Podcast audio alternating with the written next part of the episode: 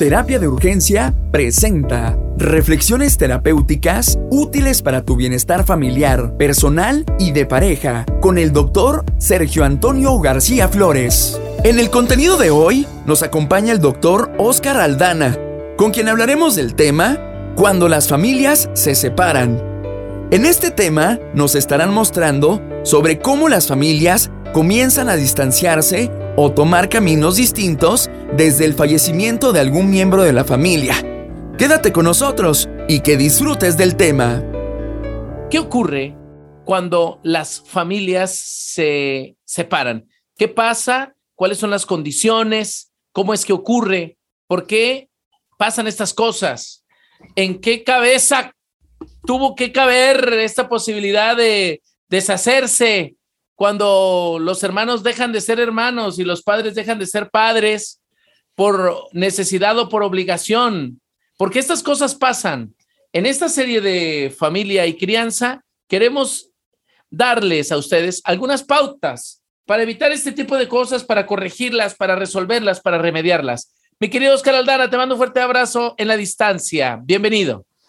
¿Qué tal, Sergio? Buenas noches, como siempre a ti y a todo tu auditorio y a todas las personas que nos siguen a través de las redes. Siempre es un gusto estar aquí. Eh, como ya, pues ya perdí de vista las, las sesiones, pero eh, pues que empezamos que en, en septiembre, ¿no? Septiembre, Desde septiembre. Ya tenemos casi un mes, Oscar. Eh, septiembre, no, creo que un poquito más, ¿no? Pero bueno, pues lo importante es que estamos aquí con mucho gusto y sobre todo con temas que lo que intentan es, si no dar soluciones, por lo menos sí dar algunas recomendaciones que se conviertan en un cerillito en la oscuridad del conflicto, en la oscuridad del, pues del riesgo, ¿no? Que implica, obviamente, como bien decías, eh, entender que es cierto para muchos de nosotros, la familia puede ser un lugar seguro, puede ser un lugar lleno de confianza, de apego, de aceptación, pero también tristemente para muchas personas la familia es un, eh, es un lugar muy peligroso, eh, muy, muy, es un piso muy pegajoso y resbaloso porque la propia familia, lejos de que te dé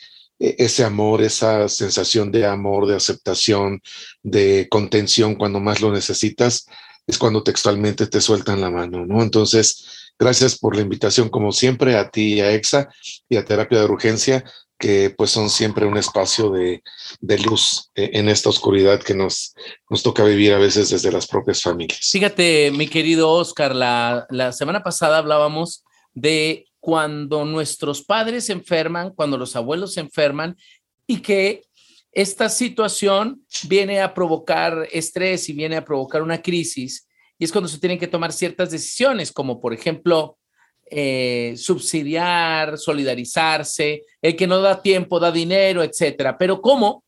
Cuando mueren los padres, puede ocurrir también que nos separamos y que existíamos porque ellos existían y dejan de existir y, y todo el mundo se, se, se, se segrega se separa y pareciera que ya no tienes hermanos.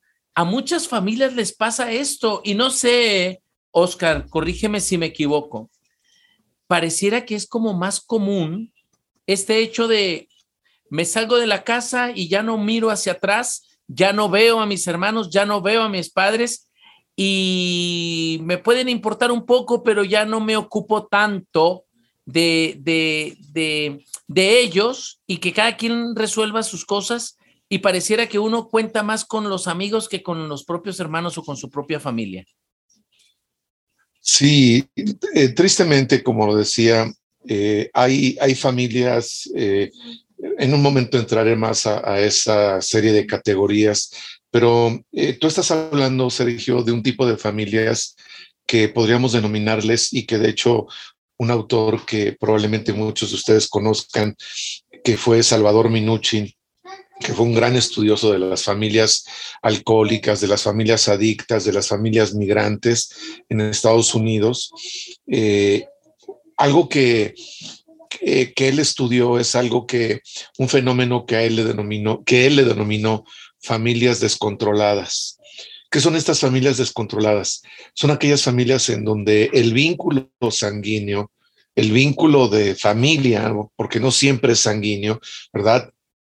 Tu esposa no es como tal tu, o sea, no es de tu sangre, ¿verdad? Eh, pero aunque no es de tu sangre, tu esposa, tu esposo, finalmente, por ejemplo, tus suegros no son de tu sangre, tus sobrinos políticos no son de tu sangre, tu cuñada, tu cuñado no son de tu sangre, pero finalmente algo algo muy bonito que, que también yo siempre digo es que cuando decimos ser familia, pareciera ser que lo estamos diciendo como decreto. Y ser familia más bien implica hacerse familia, convertirse en familia. En, el, en este ejemplo que decía yo, tu esposa no es tu sangre, tu cuñada no es tu sangre, tu suegro no es tu sangre, pero aunque no lo son, finalmente la convivencia, el buen trato, el apego, la solidaridad, pues de alguna manera te van diciendo, oye, qué, qué, qué, cuñadazo, ¿no? Qué, qué suegra tan, tan, tan llena de, de, de, solidaridad, de comprensión, de, eh, de apego, ¿no? De, de, de amor. Y, y, qué fuerte y qué triste es que, que tengamos que estar, como bien lo decías, recibiendo en muchas ocasiones más apoyo, más reconocimiento, más validación como personas de, sujetos que son textualmente tu familia política o que son tus amigos, tus amigas, tus compañeros de trabajo que de tu propia de tu propia familia consanguínea o de tu propia familia política, ¿no? Algo que, que, que, eh, que también es muy triste en esta lógica es también eh, ver por, por, qué les impactó tanto a las niñas y a los niños y a los jóvenes dejar de ir hace 19, 20 meses a la escuela. Porque la escuela era el lugar en donde recibían atención, apego, apapacho. El único lugar donde los acogían eh, claro, porque obviamente la propia familia, lejos de ser ese ambiente, ¿no? De, de aceptación, de apoyo, de resiliencia, era más bien lo que ya dijimos, ese piso pegajoso, ese piso resbaloso en donde la propia familia te iba poniendo el pie para que no, para que no crecieras, ¿no? Entonces, eh, en este sentido, este tipo de familias son familias caóticas, son familias obviamente en donde, en donde lejos de que se promuevan los valores, la resiliencia, el apego seguro, en realidad son, son familias en donde textualmente lo, lo, lo voy a decir, en donde textualmente está prohibido crecer, triunfar, y tú sabes que ese es un lugar muy peligroso, porque es el lugar en donde te humillan, en donde te traicionan, en donde no te dejan crecer en ningún sentido. Y pareciera que, que hay personas que, que lo hacen así, con alevosía y ventaja, y a propósito de estar maltratando a los propios hermanos, de estar maltratando a los hijos.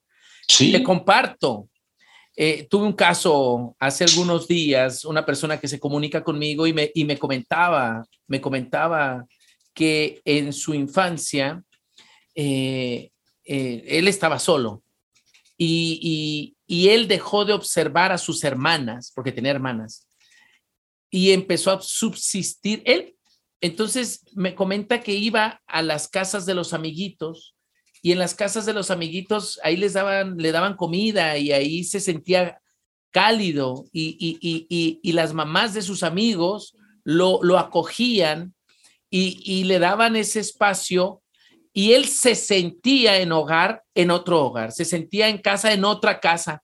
Y entonces él pasaba más tiempo en la casa de esos amigos que en la propia. Pero fíjate, él recuerda que sin querer queriendo abandonó a sus hermanas. Entonces él sufría porque decía, si yo me sentía solo, yo encontré el lugar donde, donde me acogieran. Y hubo personas que me acogieron y que, que me daban comida, porque él, él, decía que él tuvo mucha carencia y que, y que le daban comida en esa, iba y agarraba huevito del que le daban ahí a los otros y, y él comía ahí. Pero dice, ¿dónde estaba yo? Cuando mis hermanas estaban solas y eran más pequeñas que yo. Entonces él ahora trae esa conciencia de, de, que él abandonó a sus hermanas, aunque a él lo habían abandonado sus padres.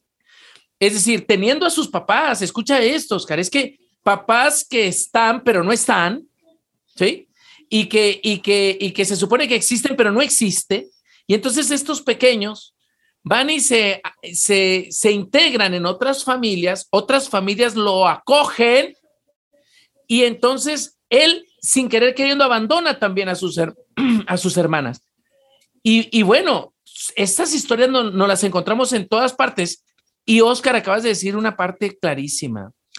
La escuela como refugio, la escuela como el lugar seguro donde una persona que está sufriendo algún tipo de abuso o donde una persona tiene una, un ambiente caótico como el que hablas, es el único lugar que le puede brindar seguridad y certeza.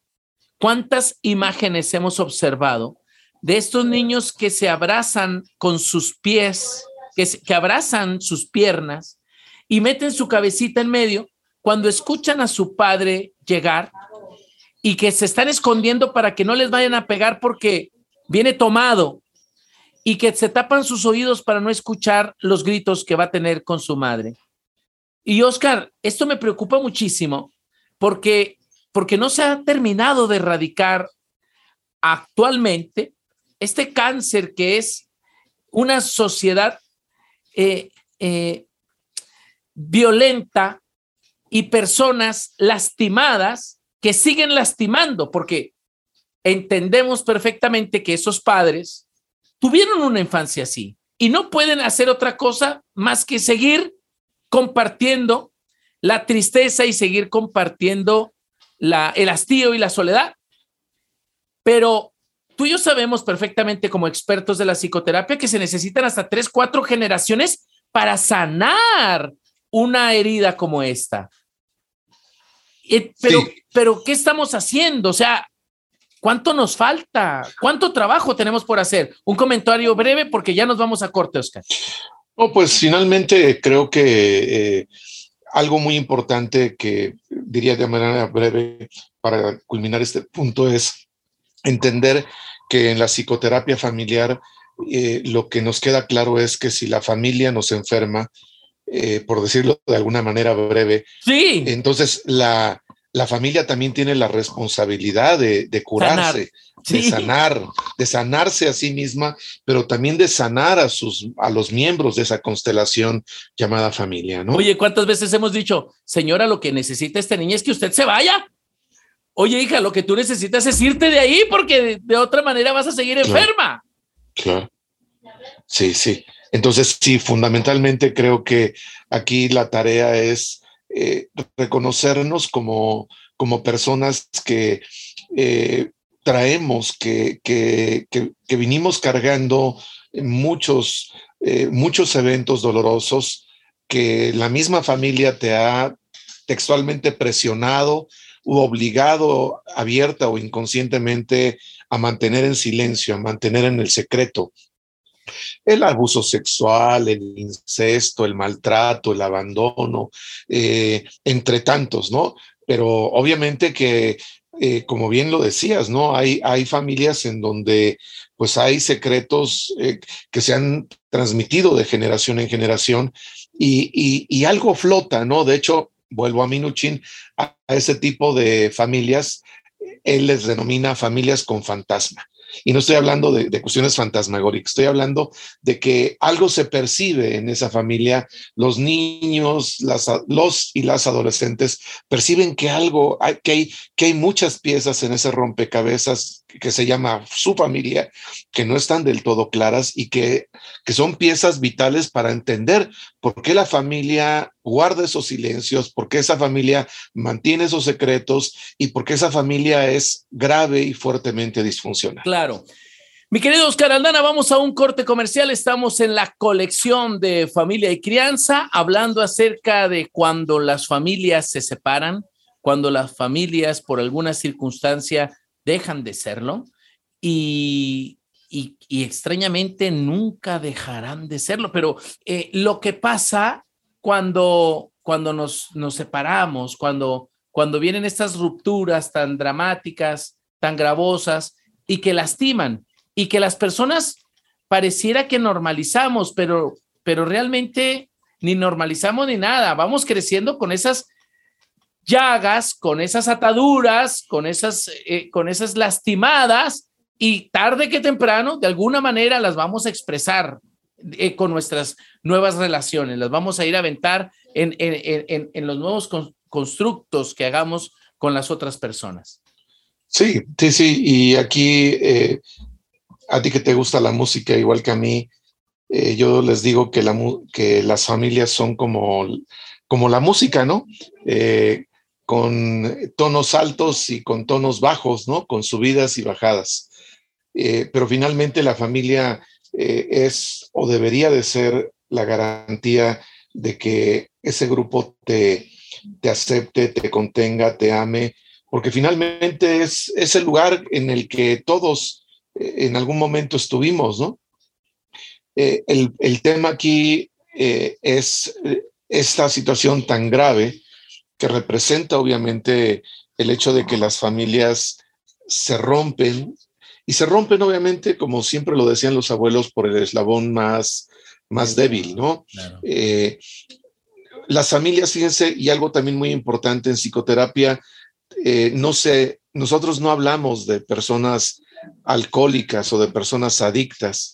Eh, nosotros en psicoterapia hablamos de familias adictas y de familias alcohólicas. Es decir, es cierto que en uno de los miembros, en uno o más de los miembros, se focaliza y se hace evidente el síntoma. Pero textualmente lo dije hace rato, ¿no? La familia es la que realmente enferma al alcohólico, ¿no? Con su rechazo, con su invisibilización, con su falta de aceptación y de apoyo. Por ejemplo, aquí yo creo que el tema que, voy a mencionar ahora también es un tema necesario, ¿verdad? Hoy, siglo XXI, por ejemplo, ¿cuántas personas eh, tienen que estar ocultando su orientación sexual debido a que saben claramente que, eh, que si abren o, dicen eh, o muestran su orientación sexual, los primeros que lo van a rechazar, los primeros que lo van a cuestionar son sus padres, ¿no? Su propia familia. Entonces tienen que aprender a vivir textualmente una doble vida, una doble identidad, y esto obviamente va generando también en ellos abiertamente la sensación de rechazo, de no quepo en mi familia, mi familia no me acepta.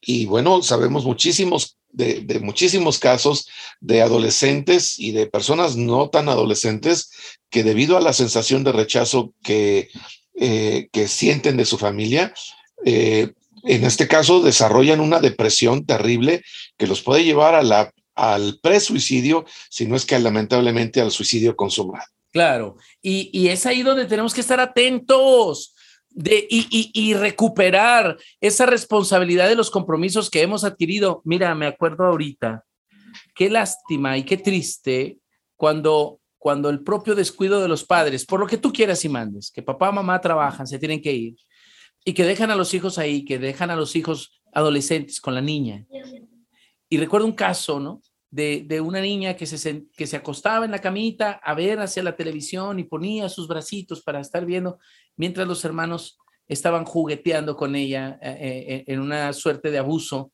y que, y que se fue normalizando y que duró mucho tiempo. Y que, y que luego en el tiempo ella lo recuerda y dice, cómo mis hermanos hacían lo que hacían y cómo mis padres nunca se los dije y cómo hoy no puedo ver a mis hermanos a la cara. Y como hoy no quiero que se me acerquen porque me dan asco. Y como hoy no quiero que ninguno de mis hijos convivan con ellos. Y como hoy no, no, no quiero ni siquiera ver a mi padre y a mi madre porque ellos no me cuidaron lo suficiente. Pero como hoy estas familias que, que tienen que trabajar no, no, no tenemos los recursos suficientes, fíjate, los recursos suficientes emocionales para provocar en los niños esta responsabilidad y respeto por sus, sus, por, sus, por sus hermanos. Es decir, pero aquí la cosa es por qué unas familias sí pueden y otras no, Oscar. ¿Por qué unas familias pueden y otras no? Lo que pasa es que ahí también, eh, qué bueno que lo planteas de esta manera. A ver, eh, hoy hay dos palabras que a mí me parecen muy, muy peligrosas eh, y que de, una de, las dos están muy de moda eh, y una de ellas, una, em, empiezo por la primera empatía y la segunda resiliencia. Y, si me concentro particularmente en el concepto de resiliencia, eh, hemos escuchado erróneamente la idea de que eh, la resiliencia es la capacidad que tenemos para surgir del fango, del dolor, de la tristeza y el maltrato. Y si somos honestos, eh, la definición eh, se vuelve muy simplista, porque obviamente eh, parece muy fácil, ¿no? Ah, pues mira, eres resiliente si tu padre murió, si tu abuelo te abusó, si te, saliste de la universidad, no pasa nada porque eres resiliente y vas a salir casi en automático y con las fuerzas propias y naturales de ese, de ese evento doloroso. No es así.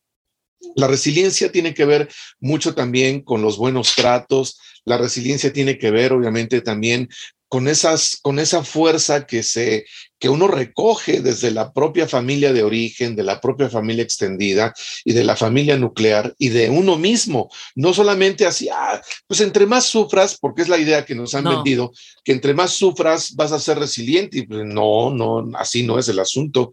Entonces, tú preguntas muy pertinentemente por qué algunas familias logran, eh, por ejemplo, eh, convocarse, ¿verdad? Eh, generar obviamente una fuerza interna, valga la redundancia, desde sus entrañas, para ayudar al padre alcohólico, al hijo adicto, a la hija presuicida, a la hija anoréxica, pero, pero es porque la propia familia se convoca, se confronta, dialoga, eh, y reconoce que están lastimados como familia y como individuos, y cada uno de ellos hace también su propio proceso personal de crecimiento, sanación y cambio. Eh, pero ¿por qué hay familias que no lo logran? Pues porque obviamente son familias, obviamente desintegradas, son familias altamente disfuncionales, que niegan, que niegan, que niegan, eh, primero, lo que está ocurriendo eh, que obviamente no se comprometen porque dicen, bueno, yo le traigo a mi hijo adicto, a mi hijo alcohólico, a mi hija anoréxica, ahí cúrela. ¿no? Eh, yo le pago, pero a mí no me pida absolutamente nada como padre o madre. Venga. Entonces, ella es la que tiene el problema. No, no, no, no, son familias alcohólicas y no es que todo mundo ande alcoholizado, pero es que la propia familia, o sea, ahí viene lo que desde hace más de 50 años sabemos en psicoterapia familiar, que es un fenómeno muy lamentable en las familias que se llama doble bind o doble vínculo. La madre abre los brazos y le dice al hijo, ven hijo, te amo, mira cuánto te quiero y cuánto te amo, ¿por qué no vienes a mis brazos? Y el hijo llega, ¿no? creyendo que efectivamente es real e-, ese intento de abrazo, ese intento de vínculo, y cuando el niño se acerca a la mamá y el papá se ponen todos tensos y le hacen caras y así como que yo no sé ni para qué naciste, eres una carga, eh, tienes toda la cara de tu padre, que es el que nos abandonó. Y obviamente eso empieza a generar un terrible cortocircuito emocional que obviamente termina provocando esta sensación de, por un lado, mi mamá me abre los brazos y me dice, hijo, te quiero, pero por otro lado, con su actitud y su comportamiento verbal me dice, no te quiero, no me interesas y, el rechazo es total para ti. Y me has arruinado la vida.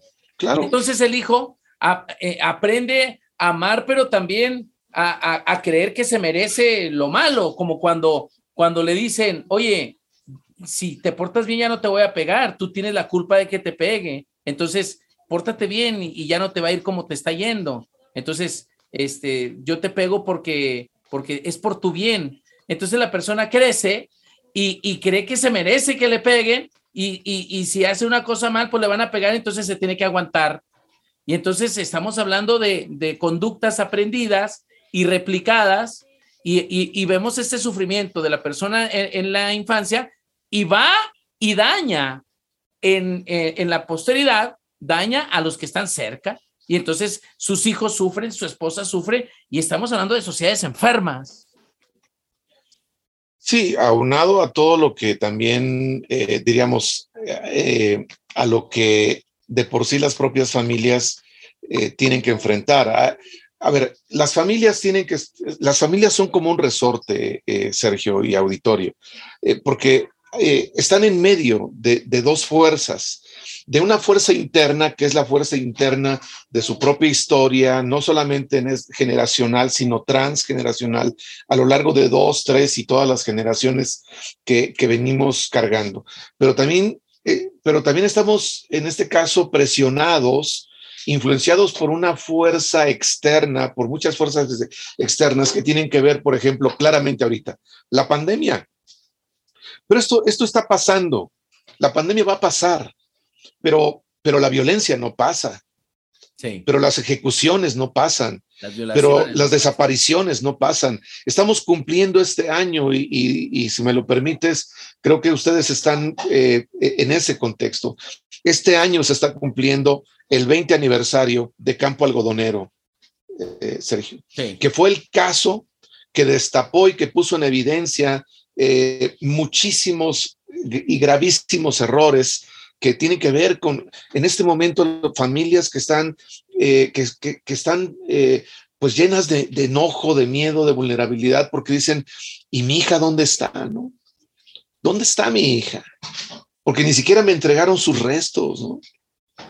porque me entregaron, como dije que tenía una blusa roja, pues me entregaron una blusa roja, pero pues no, era la de ella, ¿no? Entonces, eh, estas fuerzas externas llamadas delincuencia, eh, no sé si lo han visto, pero parece, parece fake o, eh, o mentira, pero yo no sé si lo han visto, eh, de, estas eh, fiestas infantiles en donde ahora las piñatas son de el juego del calamar y, de la muñeca del juego del calamar y los niños van disfrazados, van disfrazados con personajes del juego del calamar. Entonces, esto es naturalizar y normalizar la violencia, ¿no? Sí, pareciera muy común, pareciera como, como si estuviera realmente aquí eh, y está, pero no podemos acostumbrarnos a esto. Es decir, no podemos ser ajenos al, ajenos al dolor de la vecina.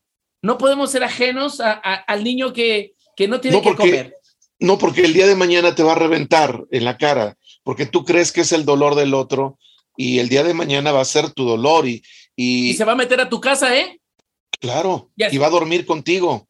Y así va a pasar. Y estábamos entrando al tema de cómo las personas ante el sufrimiento, ante lo que hemos vivido, por las ausencias, ante lo que hemos vivido cuando hemos tenido una infancia dramática, una, infancia eh, compleja, vamos a la adultez y vamos también replicando ciertas conductas.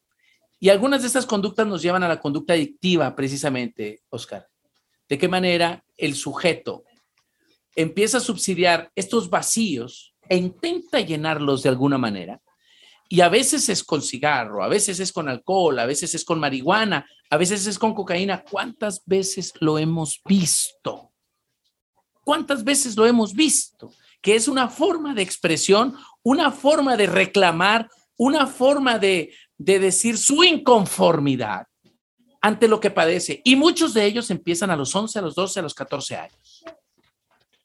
Sí, la edad promedio aquí en la Ciudad de México para el consumo de, drogas legales es entre los 11 y 12 años. Entonces, eh, generalmente es por presión, por, presión de los pares o iguales eh, o por curiosidad. Pero eh, empiezan por curiosidad y por presión social.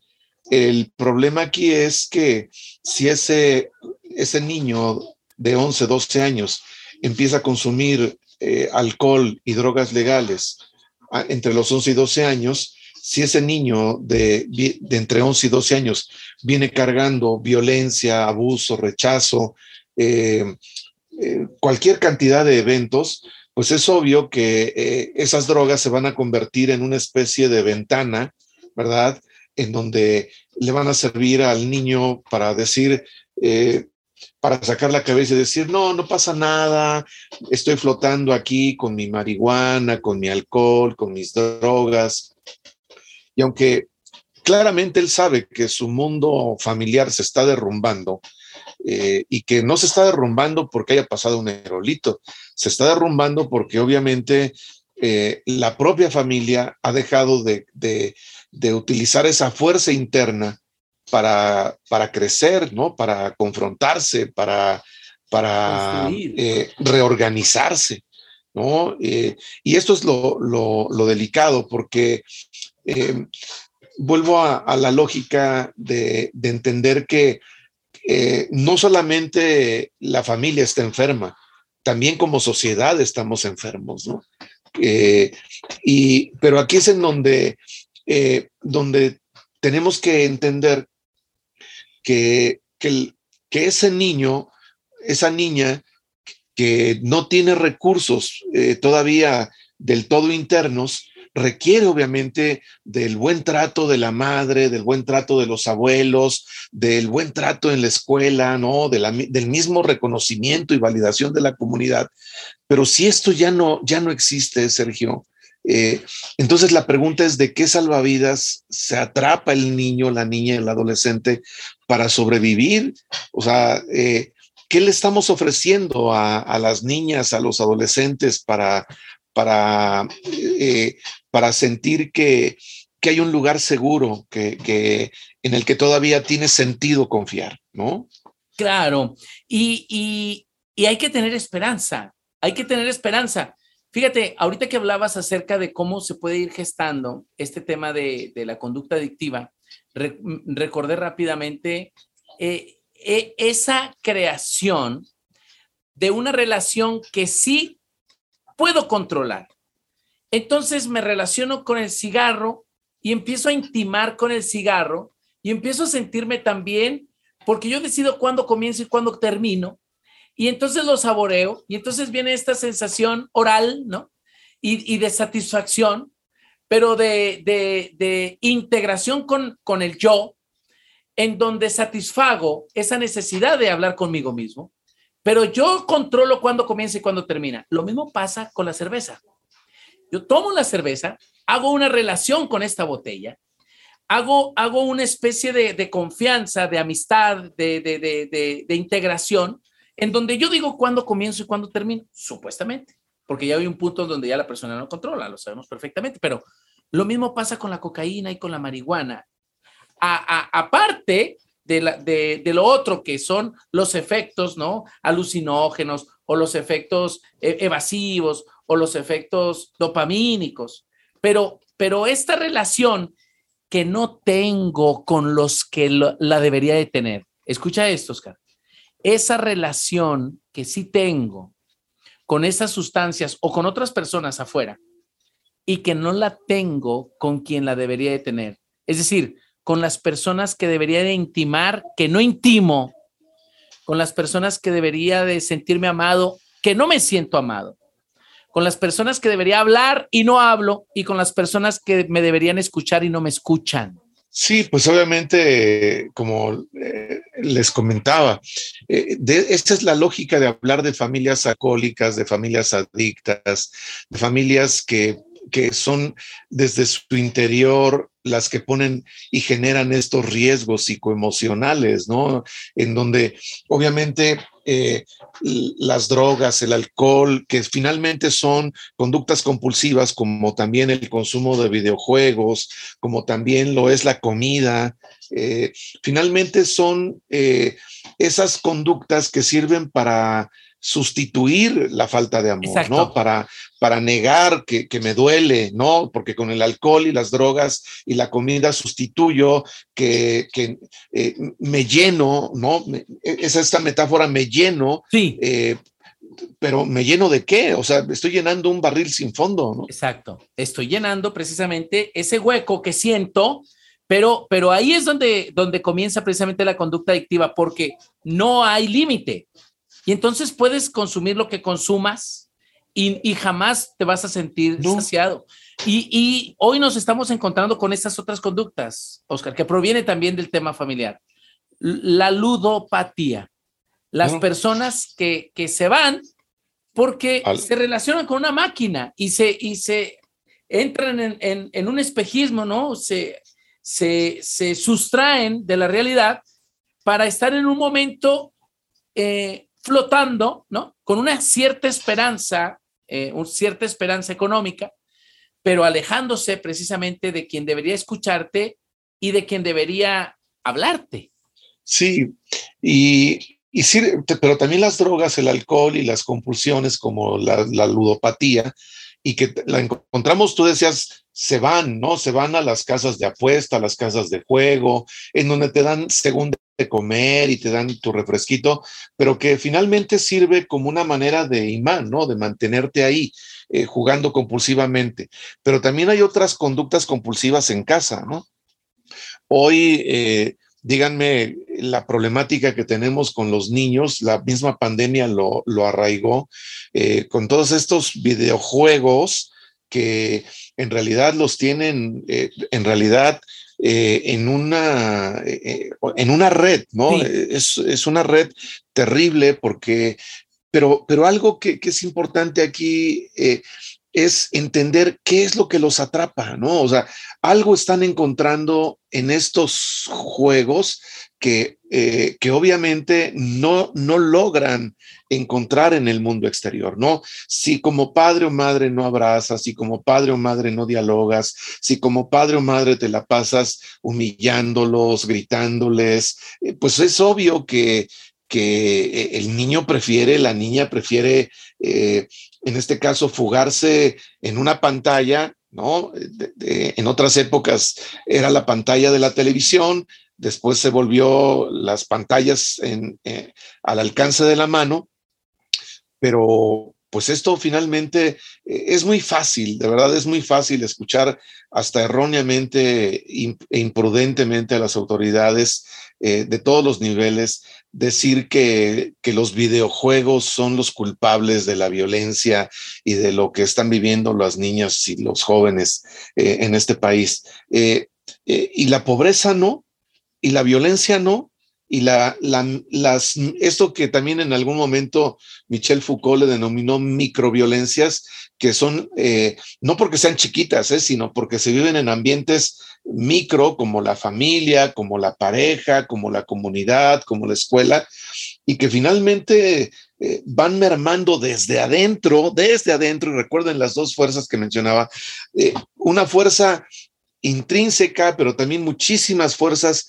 que provienen de afuera, pero si, si por dentro la familia se está echando a perder, pues lo único que hace falta es que llegue un vientecito desde afuera para que derrumbe a ese sistema familiar. Claro, claro. Entonces, identifiquemos algunos indicadores que nos dicen que una familia está sufriendo y que una familia necesita de forma urgente, terapia de urgencia, una familia necesita atención.